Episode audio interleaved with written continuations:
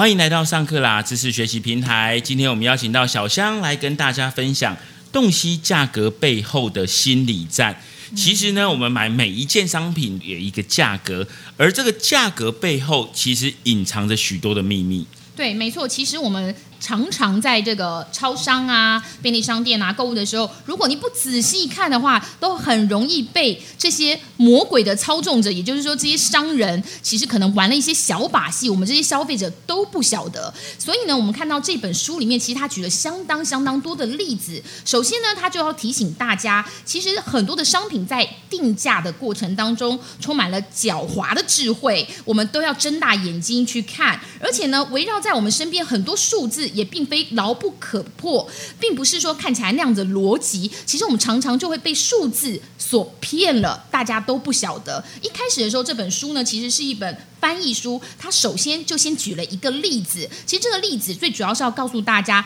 不知不觉当中，我们很容易会被数字误导，以为我们做的决定是正确的，其实都没有去反思说，哎，这个数字背后的意义。所以他一开始举什么例子呢？他举了一个美国的判例，因为这是本翻译书，所以它是修辞里面的例子大部分都是美国他们当时的例子哦。所以呢，一开始这个例子呢，是一杯两百九十万美元的咖啡，你真的没有。听错，两百九十万美元的咖啡，美金哦，一杯两百九十万美元的咖啡，你真的没有听错，这杯咖啡怎么会这么贵？其实呢，这是一个一九九四年的判决，当时是在新墨西哥州，有一位这个。李贝克女士哦，她是遭麦当劳的咖啡滚烫的咖啡洒到她的身上，而且呢，她当时其实是花了一万一千块美金的这个医疗费用，进行了一些皮肤的移植手术，就是包括在大腿啊、臀部啊这个属膝部的部分。但是到底为什么后来会变成两百九十万美金的判决呢？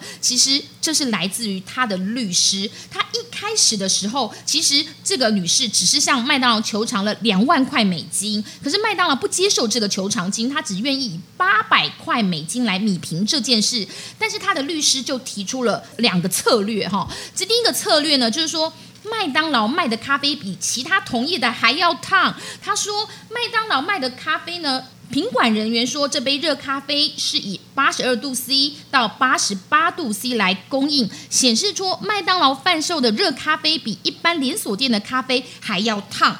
他光是这个论点，他就先讲了一个数字。他说：“哦，这杯咖啡是八十二度 C 到八十八度 C。如果你是陪审团，你也很容易一听到这样数字就会被操弄，说哇，八十八度 C 听起来好像真的有点烫。所以呢，他这是他第一个策略。第二个呢，这个律师又说了一件事，他说他觉得麦当劳应该以一天或两天的全球咖啡营业额来赔偿这位女士。”陪审团呢就会认为说，哎，一天到两天的全球咖啡店营业额好像也蛮合理的哈。如果这个陪审团当时其实有时候做出判决的时候，可能隔两三天，他只会记得说一到两天的全球咖啡营业额，感觉也没有多少。其实呢，一天的全球咖啡营业额是一百三十五万美金，所以两天呢加起来其实是两百七十万。但是呢，这个律师就求偿了是两百九十万美金。最后陪审团竟然通过，认为好，我们应该对麦当劳处以惩罚性的赔偿。当然，到时候最后这个法官觉得不太合理。最后的结果呢，是这个李贝克女士跟这个麦当劳做和解，用六十万美金来整件事情才落幕。可是有没有发现到？因为这个律师呢用了一些数字的拱货，所以让这些陪审团认为说，哎，一到两天的咖啡营业额蛮合理的，也不会太夸张，而且八十八度 C 的咖啡看起来真的有点烫，所以认为应该是惩罚性的赔偿。嗯但其实是这些，如果你好好好好仔细想想看，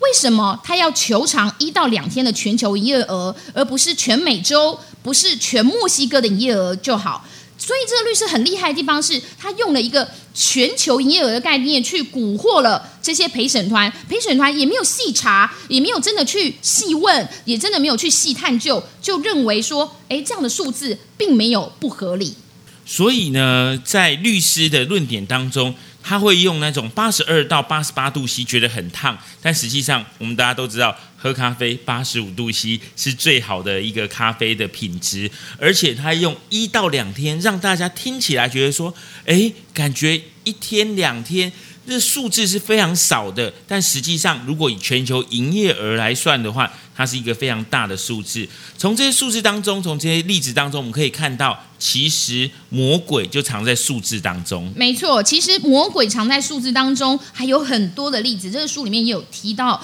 就是说，像是我们常常在购物的时候，如果你没有仔细的细查的话。超商还有这个连锁商店，甚至是你在大卖场买东西的时候，如果你不注意看，可能涨价。都在这个细节里面，可能这个商人用一个变相涨价手法，你还完全没有察觉，而且还买的很高兴。像是这个书里面又提到一个例子，他说美国有个花生酱叫极品花生酱，台湾应该也是有。所以这个极品花生酱呢，他说当时其实他们都有做个重新的产品设计，就那个塑胶瓶身啊，原原本的旧瓶身。底部哦是比较平坦的，就也就是摸起来是平的，但是新的瓶身呢，底部其实是有凹陷的，就是往上凹了一点。而这样子的凹陷呢，其实原本的旧瓶身的容量是十八盎司，新的是十六点三盎司。但是如果你不仔细看，这个内容物到底现在是多少盎司的话，你根本不会察觉说，哦，原来这个瓶身的改变造成它这个容量缩水了。这个在心理学上被称作任意连贯性。这个理论就是说，消费者哦，其实根本不了解商品应该值多少钱，因为通常我们都是在。半清醒的状况下，穿梭在超市的商品货架里面，大家都是用一个理所当然，或是用旧有的想法跟旧有的线索来判定是否为好价格，也就是我们曾经熟悉的价格跟熟悉的策略。所以呢，这个心理学上说的任意连贯性是一种相对性的理论，顾客主要对商品的相对差异性的敏感。而不是绝对的价格。其实像这样子的花生酱的新包装的瓶身，实质上就是把花生酱价格调涨了百分之十。如果是直接价格上再调涨百分之十，比如说涨到三点三九块美金的话。顾客就很容易注意到，有些人还可能因此会改买别的产品，所以这个商人他们就用了一个巧思、一个狡猾的手法，把这个瓶身用底部来凹陷一点点，其实就是变相的涨价。所以其实呢，大家在做消费的时候，应该要更仔细的去看看。到底我们买到的东西，它平均的单价是多少钱？对，没错。其实我们还可以看到，这个书里面又讲到一个例子。大家如果真的要去仔细细查的话，会发现很多隐藏式的缩减内容量的手法，通常都会发生在这些货架上面。他说，像是二零一八年的夏季，美国有一个牌子叫做家乐士，其实它是推出很多可可碎片啊，呃，这个水果圈啊，爆米花片的这个厂牌。叫做家乐士，但是他们是用什么样的方式变相的涨价呢？其实他们就用一个方式，就是说根本没有人注意到，就是说它的盒身哦，它是那种大家可以想象到，就是那种包那个玉米碎片的那种盒身哦，其实是那种一般的那种纸盒嘛，对不对？纸盒包装的盒身呢，它的厚度变薄了，但是顾客只看到架子上这个盒身的宽度跟高度看起来没变，跟以前没有什么差异。因为我们通常这个架子上看的时候，你不会特别去看它的厚度，但其实呢，这个盒身的厚度已经偷偷变薄了。当他们伸手取下盒子的时候，就已经决定购买，而且呢，根本也不会注意到这个盒身到底有没有变厚还变薄。这通常都消费者的心理，而且也不会真的去细查说它到底变薄了几公分。但是呢，其实这样也是一个变相涨价，因为呢，它盒身变薄以后，内容物当然就会缩减。还有像是香皂，香皂呢，它就是说这个在美国有两款香皂，有两种品牌，它也是用香皂偷偷的少了半盎司，但是包装盒完全没有变哦。包装盒你没有变的状况下，你拿了以后，你也不会知道内容物已经偷偷少了半盎司。你也不可能拿旧的香皂来比较，因为你旧的香皂一定是用完了嘛，所以你根本就不会比一下说哦这个大还是那个小。所以呢，常常消费者都会被商人用一些招数。给上当了，只是缩小了包装，或是价格都是以神奇的数字，像是九，比如说我们常常买东西是三十九块、四十九块、五十九块，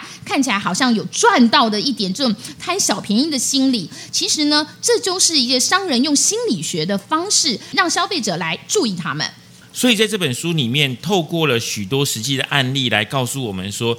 你以为你买到的是便宜的东西，但实际上你没有占到便宜。对，所以这个书里面就讲到这个心理价格战。其实我们常常被一些商人哦，在这个偷偷的当中呢，做了一些价格策略，我们不自觉。但是其实我们可以好好的呃来看一下这个架子上哦，其实都有一些这个小心机在里面。以上就是小香帮我们揭露有关洞悉价格背后的心理战这本书的重点内容。如果你对这本书有兴趣，如果你在贩售商品在价格上面想要知道怎么样的定价才能够让消费者更买单的话，都可以到乐天 Kobo K O B O 的网站上面了解详细的资讯内容。